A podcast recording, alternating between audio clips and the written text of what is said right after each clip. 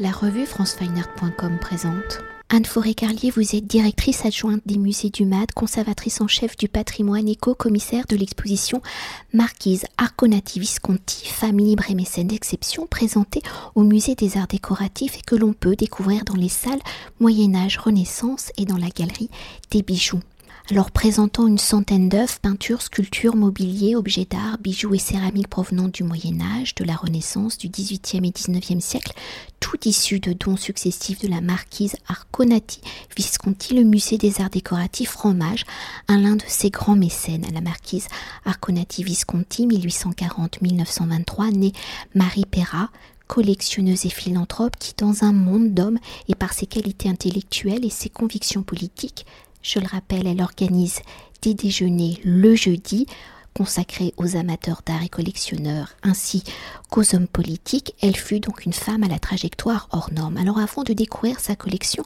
ainsi que ses actions de mécène où elle sera une contributrice majeure au développement de l'enseignement supérieur et de la recherche, tant pour l'Université de Paris que pour l'École des Chartes, l'École pratique des hautes études que le Collège de France, peut-on évoquer le contexte familial de la marquise Arconati Visconti? Donc son père, Alphonse Perra, est journaliste, député républicain, puis sénateur de la Troisième République. Son mariage en 1873 avec le marquis Gianmartino Arconati Visconti il est un intellectuel et un artiste qui participe aux campagnes d'Italie de 1860-1861 qui sera l'aide de camp du roi Victor Emmanuel II, premier roi d'Italie en 1861 avant de décéder en 1876 d'une fièvre typhoïde. Alors en ce milieu du 19e siècle, à une époque où les femmes n'ont pas encore de droit, comment ces deux hommes, son père puis son mari, vont-ils permettre à la jeune Marie de construire sa personnalité en toute liberté?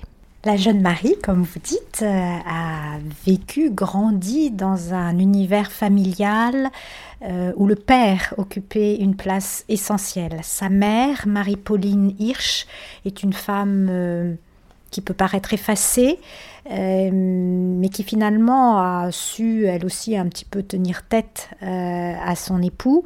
en tous les cas, le couple s'est séparé. Et hum, sans doute que la jeune Marie a un petit peu hérité euh, d'un tempérament fort, maternel, mais qui n'était pas sur le devant de la scène parce que la personnalité du père était euh, suffisamment forte, euh, une personnalité publique qui a permis d'ailleurs à la jeune Marie de côtoyer très très tôt tout un univers d'hommes politiques, de se tenir informés.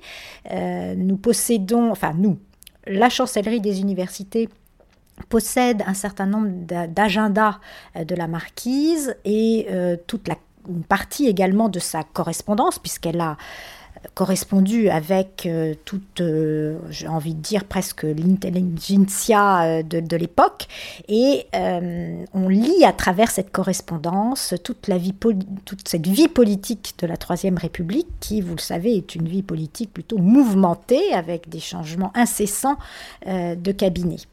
Pour continuer d'évoquer la personnalité de la marquise Arconati Visconti en femme de lettres et de culture, elle fréquente en auditrice libre les cours de l'école des Chartes, l'école du Louvre ainsi que ceux de la Sorbonne. Elle fréquente également, vous l'avez dit, l'Assemblée nationale où, je le rappelle, son père siège en tant que député républicain. Mais pour s'attarder sur l'aspect de la marquise Arconati Visconti collectionneuse, comment sa fréquentation des cours de ces grandes écoles vont-ils lui permettre de forger, de construire son regard? Quelles sont les périodes de l'histoire de l'art qu'elle privilégie? Et par ses déjeuners, comment va-t-elle entretenir son regard et être ainsi au cœur du marché de l'art? Initialement, en effet, par la, formation euh, familiale qu'elle reçoit, elle a cette possibilité. Alors, elle, est élevée vraiment dans le culte euh, de la Révolution de 1789 et dans celui de la République. Elle est donc naturellement intéressée par euh, tout ce qui touche euh, cette vie politique, cette histoire qui a, qui a fait la France, et elle, euh, elle est curieuse, et euh, cette curiosité, eh bien, elle la développe en pouvant assister de façon libre, c'est ce qui était possible pour les jeunes femmes à l'époque, au cours de l'école des chartes. Elle va rester extrêmement attachée à cette institution, je pense à plus d'un titre, d'abord parce qu'elle y a côtoyé diverses personnalités qui vont enfin divers jeunes gens qui vont devenir des personnalités importantes euh, des, dernières décennies du 19e siècle, mais aussi parce qu'elle y rencontre celui qui va devenir son mari, euh, le fameux Gian Martino, marquis Arconati Visconti. Donc cette, euh, cette curiosité, euh, elle est constamment en éveil, elle ne s'intéresse pas uniquement euh, à l'histoire, mais également à la littérature, et progressivement on glisse aussi aux arts, à l'histoire des arts. Et très certainement, ce sont plein de points de, contact et d'affinité avec le, jeune marquis Gian Martino, et c'est la raison pour laquelle, vraisemblablement, ils se sont choisis. Euh, celui-ci, c'était une sorte de, jeune aristocrate érudit, aimant à voyager. Euh, il a fait des voyages en Algérie, en Arabie pétrée. Il a d'ailleurs euh, produit un ouvrage qui est présenté au sein de l'exposition.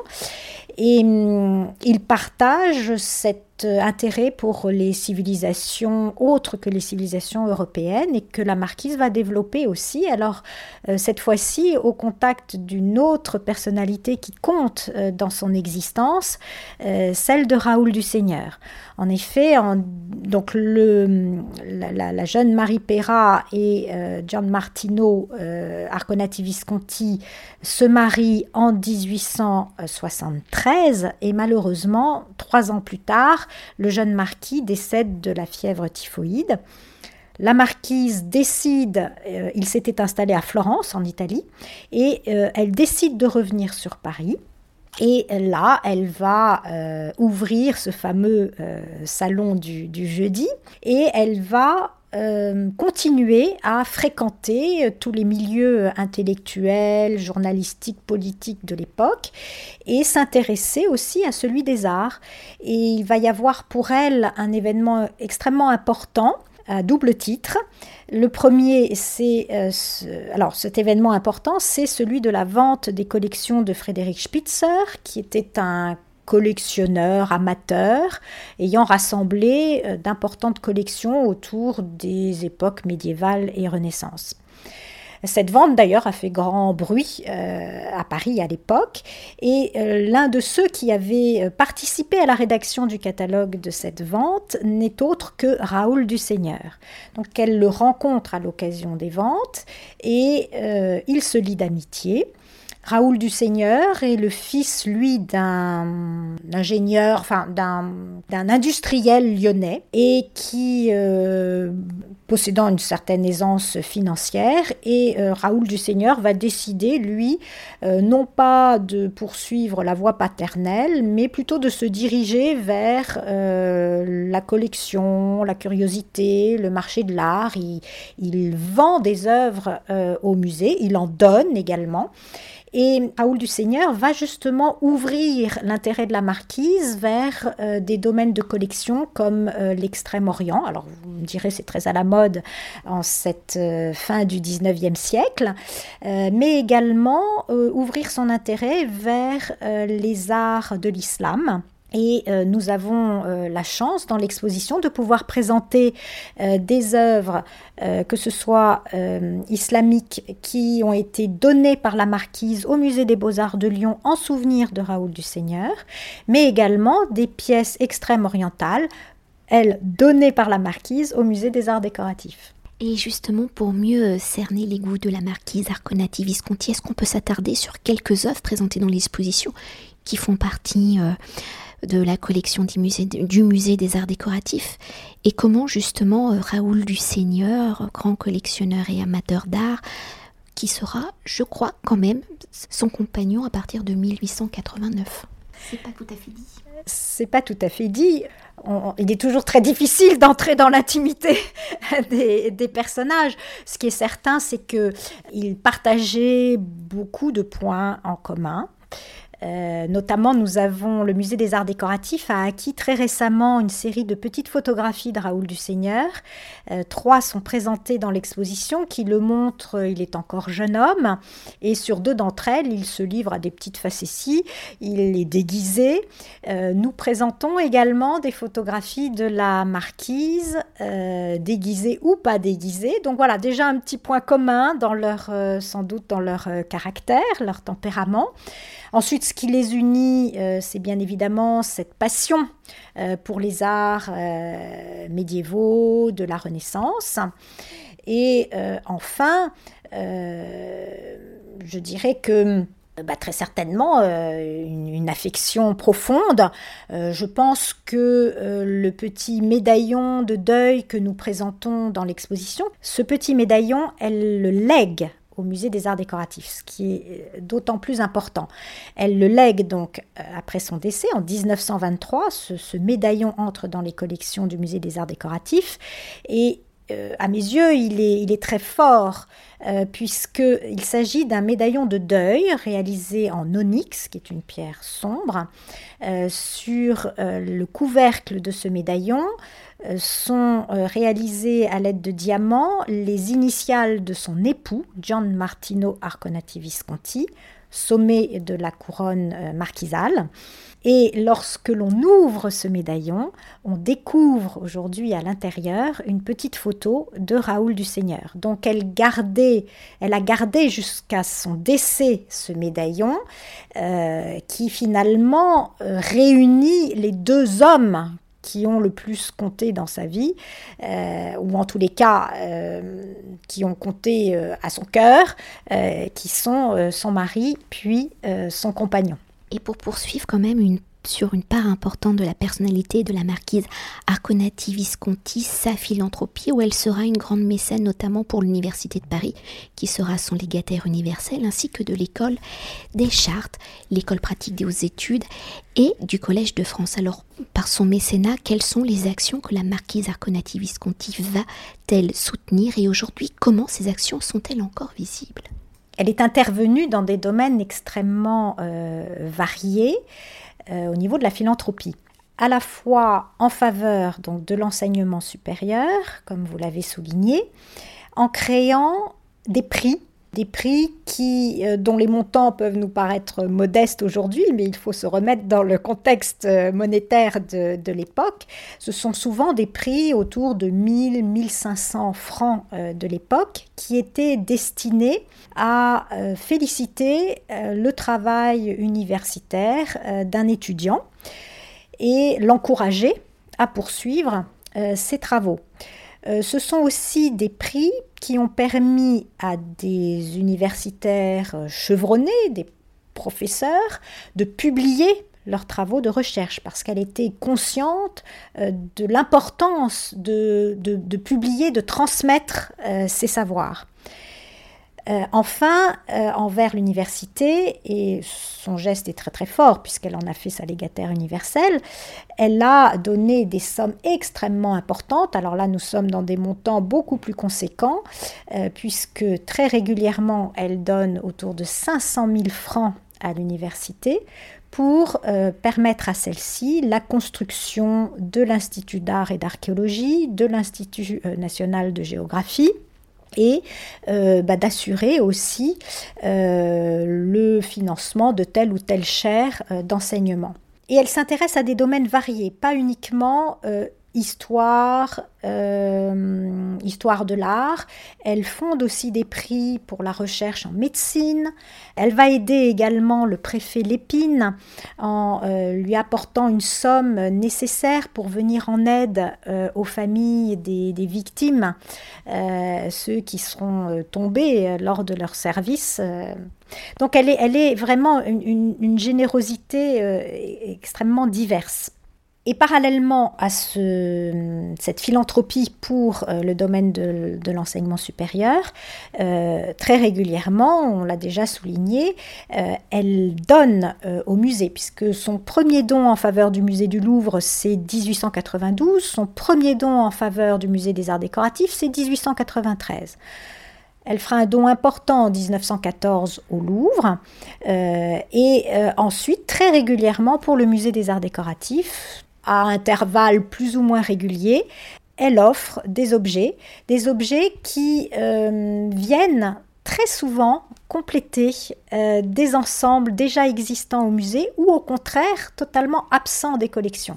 Donc euh, répondant finalement euh, aux sollicitations des conservateurs de l'époque. Et l'on voit qu'il y a des liens très forts qui se sont installés entre la marquise et les, les conservateurs, puisque au décès de Raoul du Seigneur, elle obtient de Louis Mettmann, qui est alors le conservateur du musée des arts décoratifs, qu'une salle au nom de Raoul du Seigneur euh, soit euh, présentée au sein des collections du musée des arts décoratifs. Cette salle existe toujours, elle porte toujours le nom euh, de Raoul du Seigneur. C'est notre période room qui permet d'évoquer ce que pouvait être une chambre à l'époque médiévale. Et pour que le musée puisse mettre en œuvre véritablement cette pièce, eh bien la marquise a très généreusement donné des boiseries, une porte une cheminée, des vitraux euh, médiévaux euh, provenant de son hôtel particulier de la rue Barbet de Jouy, dont elle se dessaisit en faveur du musée pour créer cette, euh, cette pièce. Et peut-être pour conclure notre entretien et pour évoquer l'exposition dans sa globalité, pour pouvoir découvrir la personnalité, le parcours hors norme d'une femme au XIXe siècle, comment avez-vous articulé l'exposition au cœur des collections permanentes du musée? Comment parcourt-on justement la vie de la marquise Arconati Visconti? Nous avons fait choix de l'inscrire véritablement au sein des collections permanentes euh, du musée. Il nous a paru important puisque euh, cette exposition est l'occasion de célébrer l'une de nos plus importantes donatrices, euh, qu'elle soit justement au cœur de l'institution qu'elle a généreusement aidée. Donc le parcours débute euh, au sein des collections médiévales, puisque c'est quand même le, disons, le centre d'intérêt majeur euh, de la marquise, puis euh, se déploie ensuite au niveau 4 du, du, musée, dans les départements du 18e et du 19e siècle, qui sont donc ponctuellement jalonnés par les œuvres données par la marquise et qui sont donc euh, présentés dans leur contexte habituel et qui permet de mesurer la diversité euh, des, des, dons faits par la marquise et se termine par la galerie des bijoux, euh, puisqu'en 1916, elle, se, elle donne euh, au musée des arts décoratifs plus d'une cinquantaine de ces bijoux euh, qui seront encore complétés au moment de son, de son legs. Donc l'exposition se, se, termine un petit peu par un feu d'artifice autour de pièces exceptionnelles et notamment à la fois des bijoux historicisants mais aussi des pièces créé euh, par les bijoutiers Lucien Falise ou euh, René Lalique pour la marquise. Et on peut peut-être juste préciser pour le futur visiteur, c'est que pour décrypter les œuvres de la marquise, il y a donc sa petite silhouette en guise d'indication. Exactement, nous avons ponctué le parcours de l'exposition de la silhouette de la marquise, donc vous n'avez plus qu'à suivre la marquise. Merci beaucoup. Cet entretien a été réalisé par franceweiner.com.